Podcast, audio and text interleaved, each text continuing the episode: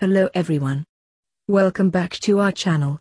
And for today we are gonna talk about former French Prime Minister François Fillon WHO recently joined the board of directors of the Russian petrochemicals giant Sibur, the group's updated board list showed on Thursday.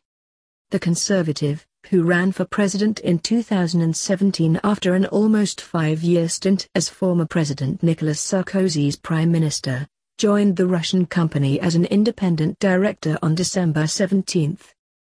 The group is chaired by Russian oligarchs Leonid Mikhelson and Gennady Timchenko.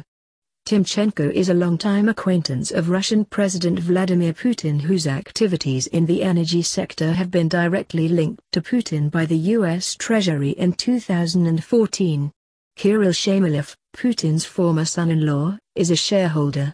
In 2013, he bought for $100 a 3.8% stake in the company that was estimated at $380 million, according to an investigation by the investigative outlet IStories.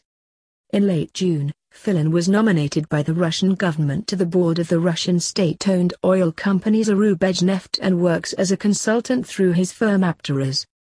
Fillon was sentenced in June 2020 to five years in prison, two of which are closed in the case of fictitious jobs that derailed his presidential campaign in 2017.